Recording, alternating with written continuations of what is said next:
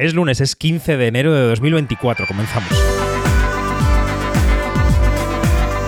Quinótico Gala, el podcast de Quinótico sobre la temporada de premios con David Martos. Quinótico.es Y comenzamos en esta madrugada de domingo a lunes, una semana muy intensa de nuevo para los premios en Hollywood, porque la noche nos deja los Critics Choice Awards, la gala número 29, mañana serán los Emmy, esta es la semana de votación intensa de los Oscar, así que no nos podemos quejar, estamos que nos salen los premios y las galas por las orejas. Dani Mantilla, buenos días. Buenos días. ¿Cómo estás? ¿Cómo te ha tratado la ceremonia de los Critics? Bien, ha estado variadita. Ha habido un par de, sorpresas en los premios protagonistas, que siempre eh, es bienvenido. Y ha sido la noche del Barbenheimer, que claramente han querido celebrar ese fenómeno del año y entre las dos películas han repartido 14 premios, 8 para Oppenheimer y 6 para Barbie. Efectivamente, ha sido un reparto entre las dos películas taquilleras que se estrenaron el 21 de julio María José Arias, la responsable de series de esta noche de visionado. ¿Qué tal? Buenos días. Buenos días. Mira, nosotros salen las galas por las orejas como quieran Cookie los pelos por las orejas. es verdad. De las cosas más locas, este, este hombre siempre nos da discursos muy, muy graciosos. Pues sí, la verdad es que ha sido otro de los momentazos de la, temporada de premios, otro discurso más de Kiran Kulkin porque se ha vuelto a llevar premio esta noche. Vamos a ir repasando mm, poco a poco esta gala, vamos a repasar también el palmarés, empezando por la gala en sí, el monólogo de Chelsea Handler no ha podido ser más distinto que el de Yokoi en los Globos de Oro la semana pasada. Eh, yo esta noche, esta madrugada que se lo whatsappeaba a Dani, he descubierto que Chelsea Handler es la ex de Yokoi o Yokoi el ex de Chelsea Handler, así que va a tener gracia lo que vamos a contar, porque en un momento dado del monólogo Em, vamos a escucharlo, ella hacía chistes sobre que, bueno, pues el chiste es más largo, ¿no? Pero decía, a Leo DiCaprio le gustan, eh, no me voy a meter con la gente a la que le, que le gusta Leo DiCaprio, que se suele meter todo el mundo con él porque le gustan jóvenes. Dice, a mí me gustan mayores y tal, con experiencia, como, como Spielberg, por ejemplo, tal, que estaba ahí delante, ¿no? Como Robert De Niro. Dice, bueno, y, hoy no ha venido Martin Scorsese, pero le habría dado un buen revolcón mm, como de albóndiga italiana que es. y luego decía esto. Robert De Niro and Harrison Ford are here. I'm looking at the two of you. I don't know. I don't know which one of you is hotter. I mean, both of you are total smoke shows. And you guys have both been so hot for so many decades, and you just keep getting hotter. It's enough already. And I know you're both spoken for, okay? So I'm not hitting on you, but I am hitting on you. Unfortunately, Martin Scorsese isn't here tonight, but that's not going to stop me from letting everyone in this room know that I would toss him around like a little Italian meatball.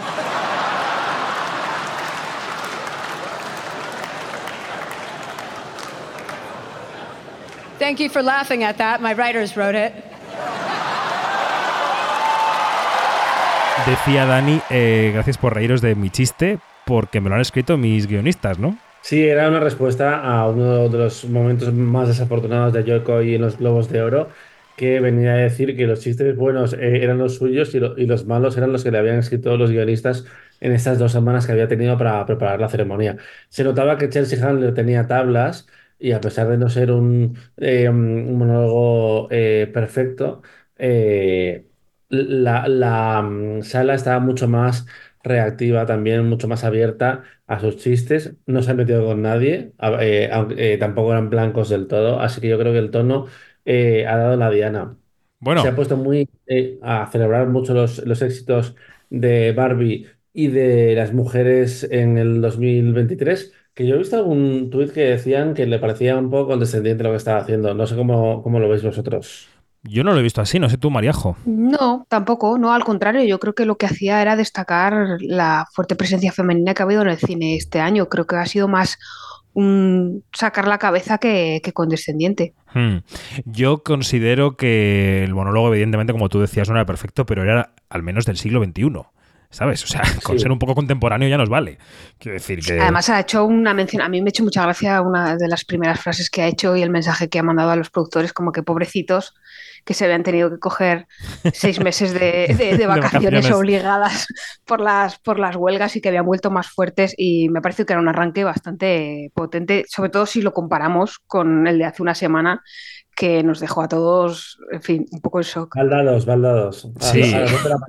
Y no Oh. remontó ya la, la noche. Otro ejecutivo con el que se ha metido ha sido con David Zaslav, el jefazo de Warner, y ha sido en una, digamos, apelación al éxito de Greta Gerwig, porque decía, jo, Greta Gerwig ha venido a salvar la industria del cine, tal, no sé qué, este año. Ahora igual se están pensando, mirad lo que decía. With Barbie, Greta became the highest grossing female director of all time.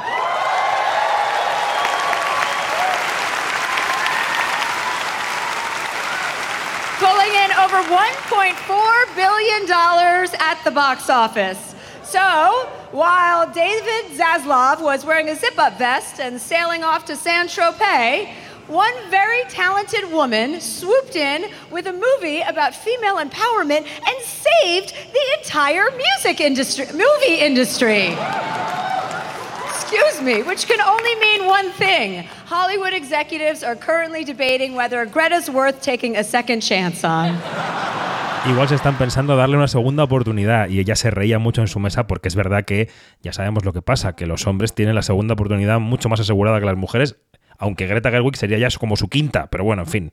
Que... Pero bueno, a Sasla ha habido bofetada mayor, ¿eh? Y más directa todavía, que ha sido cuando han hecho referencia a la costumbre de Warner de em, cargarse películas que ya estaban rodadas. Que no, Efectivamente. no lo han mencionado por nombre directamente, pero los dos casos más sonoros son de Warner. Sí, efectivamente. Bueno, pues el monólogo nos ha gustado mucho, así que si os parece, vamos a pasar al palmarés. Es verdad que este, este, en esta gala los entregadores quizá han brillado un poco menos que en los globos, pero bueno, en fin, si hay alguno que queréis destacar, lo destacamos.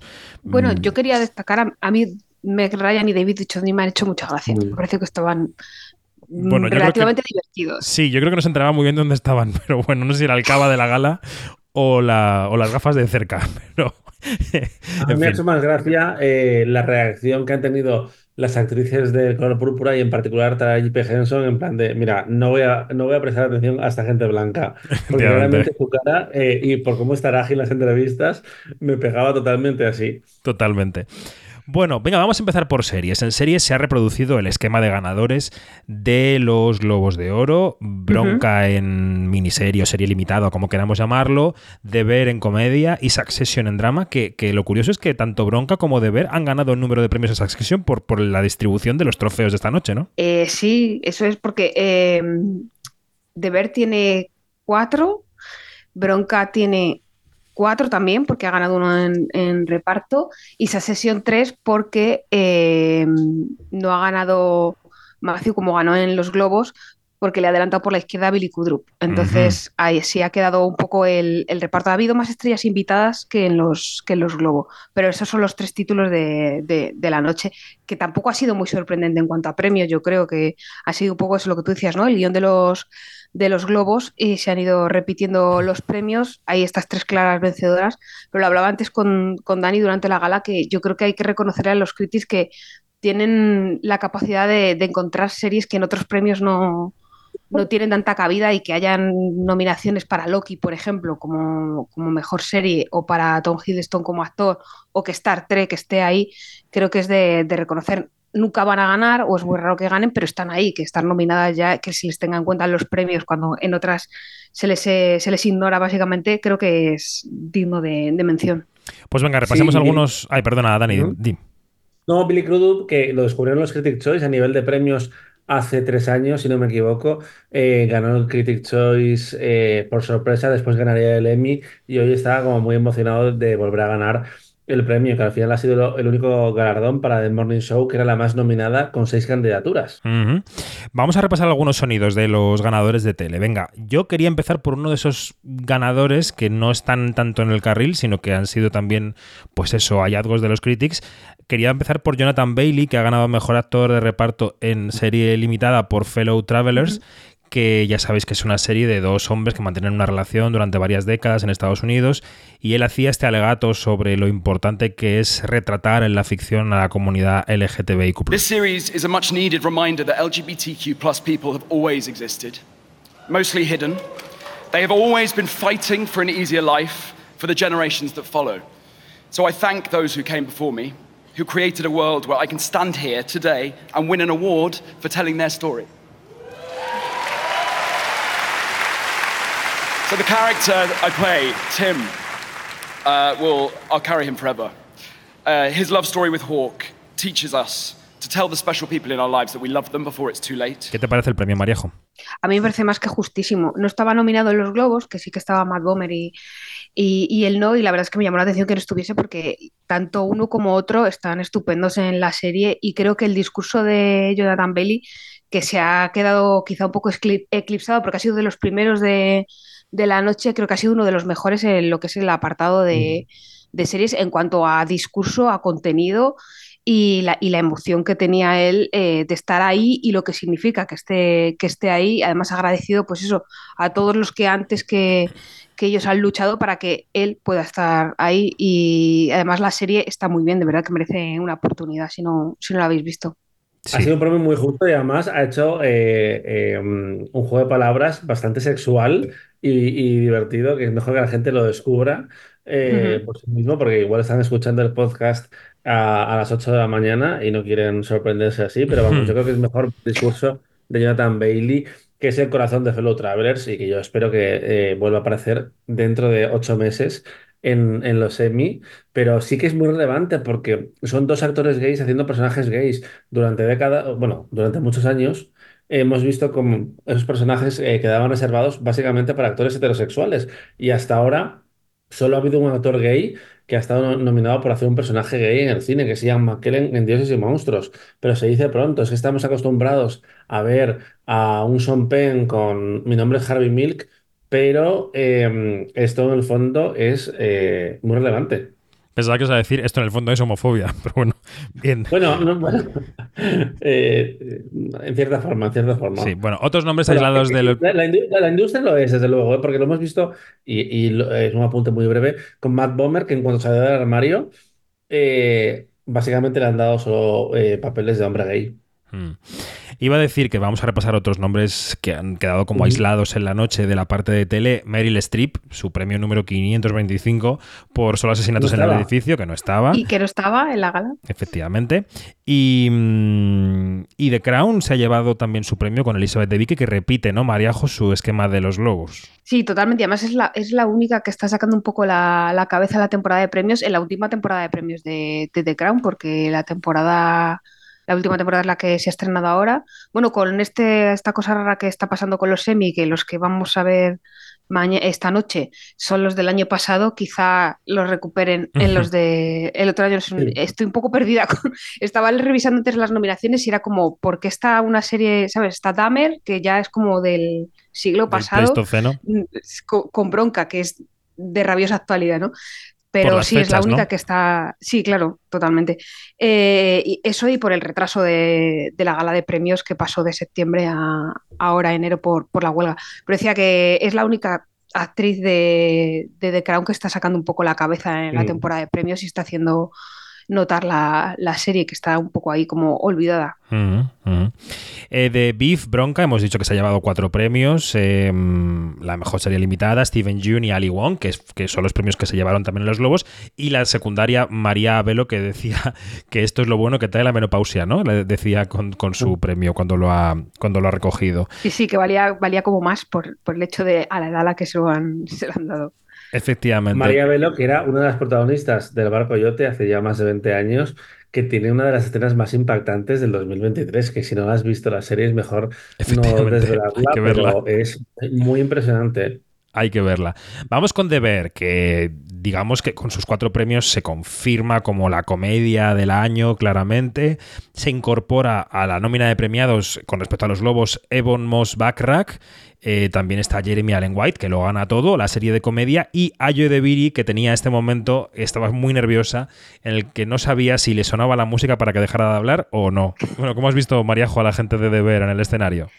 Eh, muy bien, muy, muy, natural, muy divertida y yo reconozco que me alegro mucho del premio de Bon porque muchas veces pasa con, con Deber, bueno, muchas veces, a ver, llevando dos temporadas, pero sí que es verdad que los titulares los suelen acaparar Jeremy Allen White y Ayo de Viri por, por razones obvias, pero una de las cosas que hace grande a deber y que funcione también es el, el, reparto y todos los secundarios. Y yo tengo debilidad por Evo Moss y por, la, por el personaje que hace, que en esta segunda temporada eh, crece mucho y, hace, y, él mismo lo ha dicho en el discurso de agradecimiento, hace un viaje muy interesante, todos los personajes, además cada uno va teniendo como un capítulo en el que le dedican más atención, pero él especialmente, su personaje pasa de un lado muy oscuro a un lado un poco más luminoso y él se luce mucho y además también estaba en, en Andor. O sea, creo y, sí. y le ha dedicado el premio a Olivia Colman y a Taylor Swift, sus compañeras, sí, eh, por decirlo de alguna forma, eh, en ese episodio de Copenhague. Mm, cierto, cierto, que ese episodio además es maravilloso. No, no, Copenhague no, Copenhague era. No, Copenhague era. Eh, White, perdón. Sí. Eh, bueno, tiene el episodio eh, independiente ahí. En el que en se el va él a aprender, sí, efectivamente. Sí, sí, sí. sí. Y en por Succession, mmm, que tiene tres premios, bueno, ha llegado el momento de escuchar la historia de los pelos en las orejas de Kieran Culkin. I'm a little bit thrown, actually. I had some stuff I prepared to say, but um, I have this uh, hair that grows on the side of my ear. Uh, this like it's not like a ear hair it's like on the side here. It gets really long and then my wife surprises me by plucking it. And then sarah snook discovered it on set and she started doing it too. So a few minutes ago i feel this pain and she goes it's back. And i was feeling it and i said i thought it was on this side. And then my wife who's sitting on my right says no no no it's there. And then they both started taking turns plucking my hair and it was really painful and now i'm here talking about it instead of saying what I had prepared to say, which is gone now.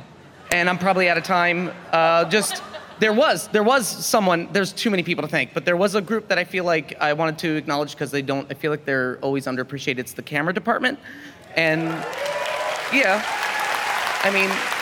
Bueno, con este fragmento nos vale.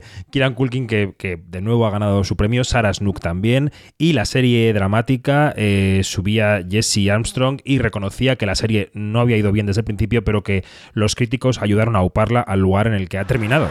Uh, um, uh, we'd like to say thanks to uh, the critics. Uh, it wasn't completely a smooth ride for our show, but I think the support that uh, critics gave it um, helped uh, our show find an audience. Um, so thank you.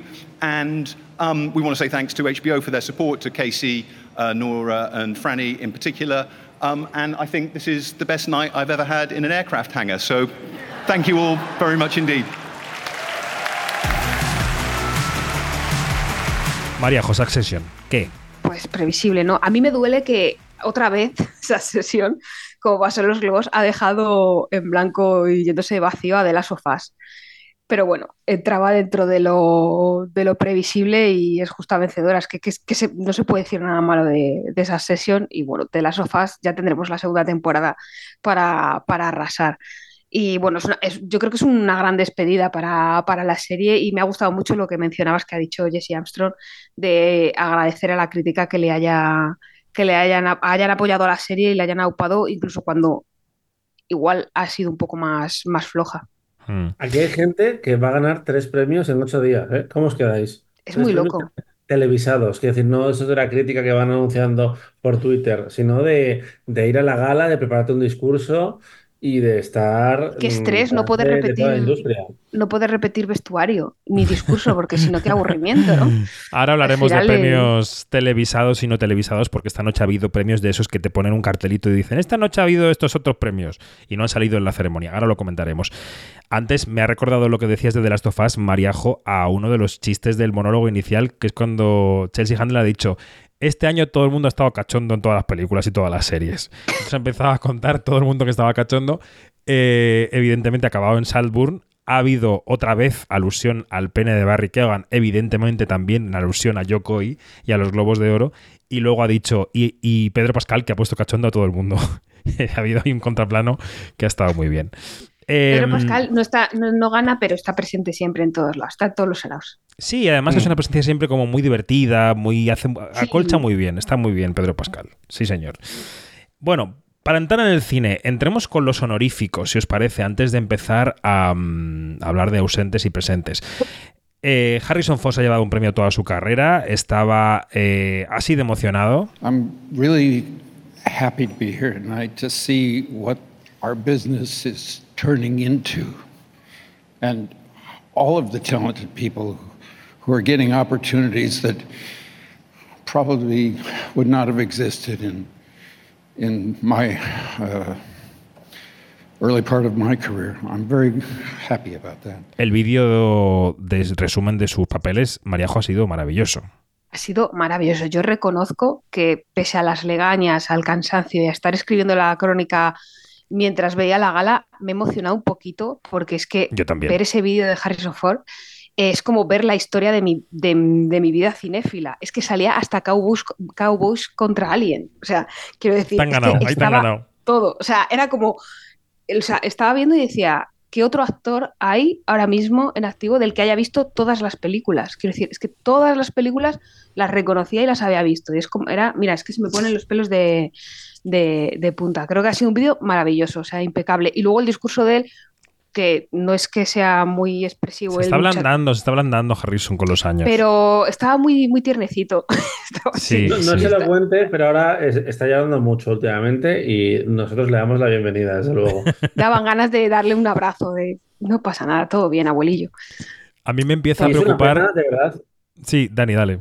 No, no, que yo no entiendo que todavía no le hayan dado el Oscar honorífico por su contribución a la industria del cine durante 45 años. Por un momento pensé que él no quería aceptarlo, pero entiendo que si ha aceptado un Critics' Choice honorífico, también aceptaría un premio de la Academia. Y con estas cosas yo creo que hay que tener cuidado porque la gente se muere. Y yo espero que Harrison Ford no se nos muera nunca. Pero ya de una edad. Los premios hay que darlos a tiempo. Mm, Sí, ejemplo. Probablemente muera un día de un infarto de un abrazo de Kehui Kwan, porque va a haber que pedir una orden de alejamiento a este paso. Energía. Madre mía. Eh, bueno, pues Harrison Ford. Y luego América Ferrera se ha llevado el premio Siger, que es el premio a una mujer poderosa, visionaria del año. La presentaba Margot Robbie y ella agradecía el premio y en su discurso recordaba que ella no era una estrella nada obvia, que no estaba destinada a tener papeles como los que ha tenido. I'm deeply thankful to you for this acknowledgement and this honor. Receiving the See Her Award for my contributions to more authentic portrayals of women and girls couldn't be more meaningful to me because I grew up as a first generation Honduran American girl in love with TV, film, and theater who desperately wanted to be a part of a storytelling legacy that I could not see myself reflected in. Of course, I could feel myself in characters who were strong and complex, but these characters rarely, if ever, looked like me. I yearned to see people like myself on screen as full humans. When I started working over 20 years ago, it seemed that seems impossible, I know. But it seemed impossible that anyone could make a career portraying fully dimensional Latina characters. But because because of writers, directors, producers, and executives who were daring enough to rewrite outdated stories and to challenge deeply entrenched biases. I and, and some of my beloved Latina colleagues have been supremely blessed to bring to life some fierce and fantastic women. Uh, skip this part, I cut that. Thank you.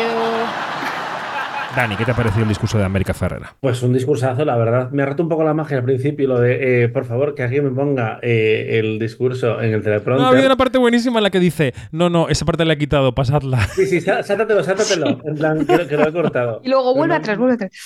Me ha parecido un, un discurso muy emocionante porque además creo que hay una deuda muy grande en general en Estados Unidos con, lo- con la comunidad latina en la representación en pantalla, porque sí que hay una reivindicación muy grande de- de- desde hace décadas de la afroamericana, pero creo que la latina siendo ahora la segunda em, comunidad racial más importante de Estados Unidos, sigue teniendo que pelear mucho por aparecer en pantalla. Y América Ferrera, tal y como hemos visto en el vídeo, y se han hecho esas dos referencias, am, las mujeres de verdad tienen curvas y Ugly Betty eh, sí que es bastante pionera en ese sentido de- del nuevo retrato de la mujer latina, porque antes habíamos tenido como bombas sexuales, entre comillas, como puede ser una Rita Moreno, pero ahora América era la mujer de verdad. Totalmente. Y, y además es un rol que ha representado en Barbie en esa escena icónica y el premio Siger, que se estrena, se entrega desde hace ocho años, parece como eh, perfecto para eh, una actriz y un personaje como el que hace mm, América Ferrera en, en Barbie, eh, porque mm, voy a llamar la atención que una gala en la que no se entregan los premios de película internacional, de, de guiones en directo, que de repente le des un 6-7 minutos de retransmisión a mm, una actriz pues, que lleva 20 años trabajando, como dice ella, pero que no es un Harrison Ford tampoco, pues sorprende, pero al final también hay que pensar que no todas las galas pueden ser iguales. Y No, no, ni deben totalmente, ser totalmente. iguales. Bueno, pues en los premios de cine en el palmarés eh, ha habido, como digo, premios de los que salían con un cartelito y decían se ha entregado este otro premio. Así nos hemos enterado de que La Sociedad de la Nieve de Juan Antonio Bayona no ha ganado el premio a la mejor película extranjera, se lo ha llevado Anatomía de una caída. Nos hemos enterado también, por ejemplo, de que Spider-Man cruzando el multiverso era la mejor película de animación.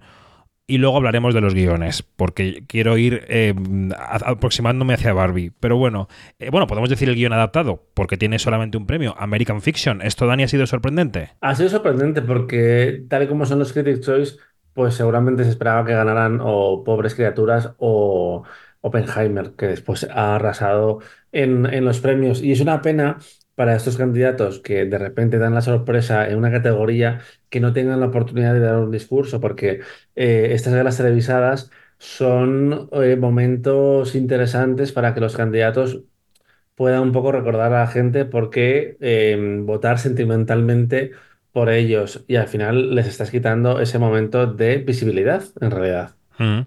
Pues American Fiction, con ese premio al guion adaptado, tiene un premio más que Los Asesinos de la Luna, que se va completamente de vacío.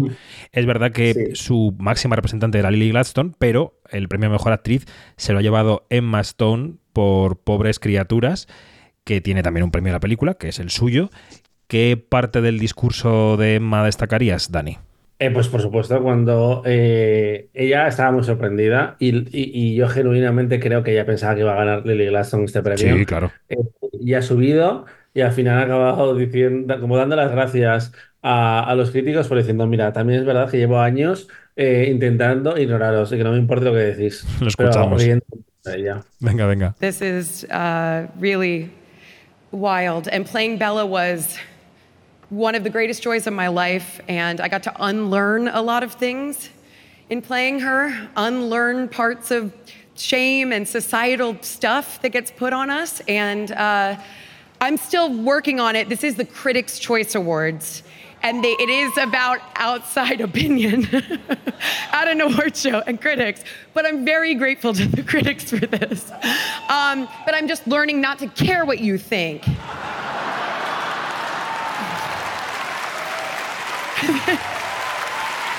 But thank you. thank you still so much. It means a lot. Thank you. ¿Este premio tiene alguna importancia en su carrera hacia el Oscar? ¿Cómo deja la carrera, Dani? A ver, eh, sí, yo creo que sí, porque eh, aquí votan 600 personas, es la asociación de críticos más grande de Norteamérica, y aquí, por ejemplo, fue donde ganó el primer premio importante Brendan Fraser el año pasado. No es consecuente, ni mucho menos, pero unos premios que piensan, que, eh, piensan tanto en lo que van a hacer los Oscar que decidan dárselo a Emma Stone sí me parece significativo, aunque no determinante. Y mm, me gusta porque también es eh, una forma de que no se vaya de vacío eh, Pobres Criaturas, que es una película que ha gustado mucho a la crítica, aunque también la película de, de Scorsese. Es lo malo de que haya dos títulos que han arrasado tan ampliamente como eh, las películas de Nolan y de, y de Gerwig. Pero es que para mí, desde que vi la película en Venecia, desde que la vimos allí con Quinótico, eh, me pareció que era el personaje femenino del año. Y creo que tenía muchas cosas a favor eh, Lily Gladstone, pero el momento en el que decidió mm, competir como protagonista y no como secundaria, que podría haber competido porque es uno de esos papeles límite, em, se lo puso más difícil. Totalmente. Bueno, pues American Fiction tiene un premio eh, y los que se quedan, la película de Alexander Payne, tiene tres premios. Se está confirmando como la gran película de actores de esta temporada de premios. Eh, Davine Joy Randolph, eh, secundaria. Dominic Sessa como el mejor joven actor, que es un poco el revelación de esa ceremonia. Y Paul Giamatti, que va camino, desde luego, a la nominación al Oscar, veremos si más, eh, por esta película que, que, está empezando a hacer la campaña con un discurso muy emotivo en el que ha hablado de su familia, de su hijo, pero también de su padre que era crítico, lo escuchamos. Uh, thanks to my son. He rolls his eyes every time I do this. I know at home I can hear him doing it. But I want to thank him anyway, my girlfriend Clara, and I, I want to think about my father tonight who never saw me act professionally. If that's what I do is professional acting, I'm not so sure. But he was a critic, he was a literary critic. Uh, and so you couldn't get away with anything but good work with him. So this would make him really happy. And that would, makes me really happy. So thank you. Thanks. ¿Qué te parece la victoria de Paul Giamatti, Dani?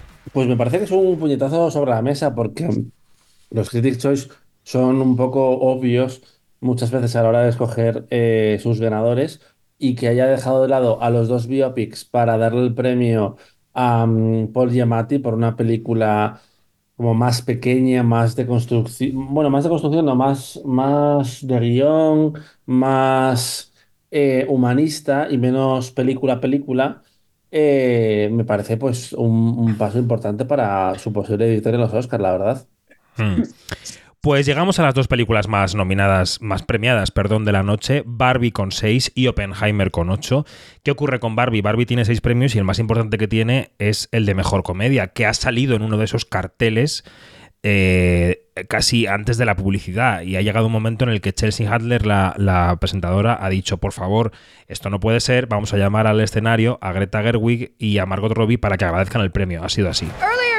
Tonight, Barbie was awarded Best Comedy, but it wasn't on stage, so I'm going to go rogue because I feel like Greta and Margot deserve the opportunity to make an acceptance speech. So ladies, would you mind coming up here and accepting the award for Best Comedy? Thank you, Chelsea. We love you so much. You know, when everyone's like, oh, this is so unexpected, this is actually unexpected. this, this was not a part of the show. No. But we're very grateful nonetheless, and I would like Greta Gerwig to talk. Uh, thank you. Thank you so much for letting this happen. Uh, we were just very excited in our chairs, and it's very nice to be up here. Thank you to everyone who made this movie. I laughed so hard every day. I ruined almost every take, and the, it's because of our beautiful cast, Margot and Ryan and America, and everybody who got to be so brilliant as they are. And thank you to Mattel for letting us take their beloved icon and make something so unhinged. And thank you to Warner Brothers for standing behind us every step of the way. And thank you to Noah Baumbach because we just wanted to make each other laugh. And we're so happy we made the world laugh too. Thank you. Eh, esto es lo que han dicho las eh, artífices de Barbie y en Oppenheimer, bueno, Barbie vamos a decir que tiene la canción I'm Just Ken, la dirección artística, el guion original, vestuario, eh, mejor comedia y maquillaje y peluquería. Y Oppenheimer tiene, además de mejor película, dirección Christopher Nolan, Robert Downey Jr., efectos visuales, fotografía, banda sonora original, el ensamble, el reparto y el montaje. Y de Oppenheimer, si os parece, podemos destacar a Robert Downey Jr. leyendo Siempre, Siempre bien. las malas críticas que ha recibido. The uh, so the Critics Choice Association, you know, they've given me such beautiful uh, feedback, really just so many great moments and some of it's so poetic. I just want to share some of their thoughts with you over the year. The first one's kind of like haiku um, sloppy, messy, and lazy. The next one's more metaphoric, like Pee Wee Herman emerging from a coma. This was from a Brit, a puzzling waste of talent. And uh, lastly, in this one lingered, um, amusing as a bedlocked fart.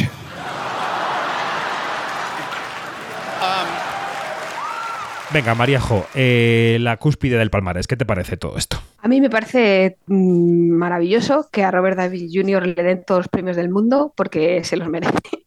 y, es un- y ha hecho uno de los discursos más, más divertidos. Además, ha sido de los primeros premios de, de la noche. Ha sido como bien, empezamos bien. Eh, de hecho, el- esta semana leía en Variety, creo que era, que había dicho en una entrevista que eh, su papel de Tony Stark de Iron Man era uno de los mejores trabajos de su carrera, pero que había pasado desapercibido debido al género. y no puedo estar más, más de acuerdo co- con él. Y bueno, me da un poco, ya sabéis que yo soy más Team Oppenheimer que Barbie, pero me da un poco de pena que Barbie haya quedado relegada a, a categorías más, más técnicas y no haya tenido más presencia en, en las interpretativas o, o en, pues eso, en dirección o en película. Bueno, ha Pero- tenido guion Sí, sí, original y Seis bueno. está muy bien, ¿eh? Seis Sí, tam- también ha tenido guion bien. original y además, habiendo comedia, igual ha habido votantes que han repartido, ¿no? Un poco, puede ser. Bueno, aquí hay que hacer un apunte respecto a los Oscar y estas dos películas, y es que las dos se han llevado premios que no pueden repetir en, los Oscar. En el caso de Oppenheimer es mejor reparto, pero porque no existe, y también efectos visuales que ha ganado a pesar de que no pasó ni siquiera el primer corte de las 20 películas. Y Barbie no puede ganar mejor maquillaje y peluquería por lo mismo, no, no ha pasado el, el corte. Y que por cierto no lo hemos dicho, pero la Sociedad de la Nieve también ha perdido un segundo premio, que es el de mejor música, que estaba nominada. Cierto. Y se lo ha llevado Ludwig Göransson por Oppenheimer. Bueno, Dani, ¿cómo queda la carrera al Oscar en este siguiente paso de las galas de premios previas a las nominaciones? Pues es que al final ha ganado todo el mundo que había ganado en los Globos de Oro en las seis categorías principales. Y esto no pasaba en 10 años. He visto un tuit antes que Salvo decía Emma eso. ¿no? No, Emma Stone ganó en mejor comedia. en Ah, bueno, claro, sí, es verdad. musical. Claro, hay dos ganadoras, eh, dos ganadores en las interpretaciones Sí, sí, sí, sí. protagonistas, pero, pero están aquí.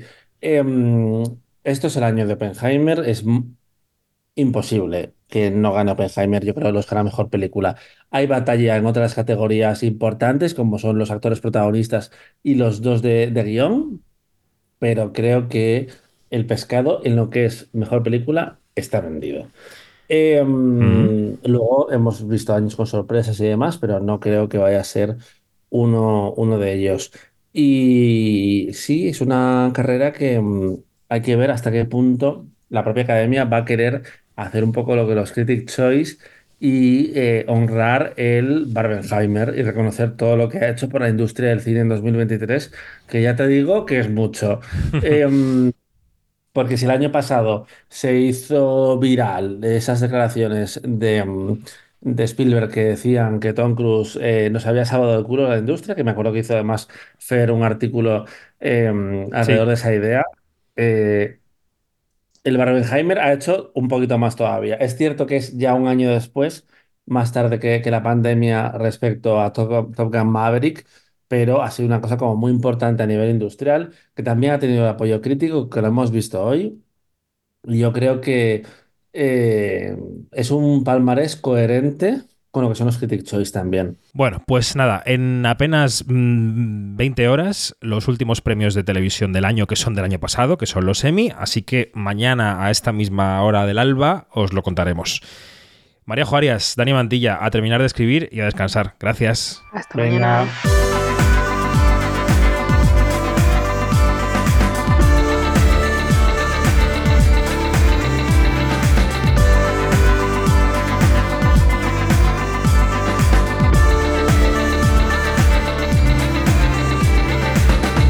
Todo, más información en quinótico.es, primera con K y segunda con C, y en nuestras redes sociales donde somos Quinótico. Hasta luego.